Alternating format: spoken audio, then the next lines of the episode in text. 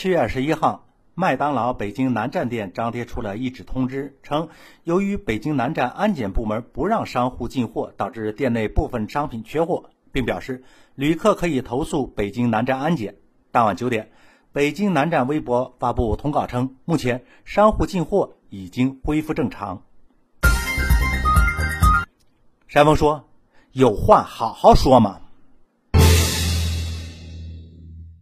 说一千道一万，安检工作呀，它也是服务所有民众的。你不能刚把人扶上墙，回头你就撤梯子呀。北京南站既然当初允许麦当劳在这个地方开店经营，那就应该保证商家有一条通畅方便的进货渠道。如今呢，安检有自己的理由，南站又撒手不管。饶你麦当劳有多么大的名号，你也进不来货呀！一家餐饮业的店铺不能及时的补货，你让他如何经营得下去呢？其实呢，事情也没那么复杂。南站本身就应该积极协调各方，提出一个可行的方案。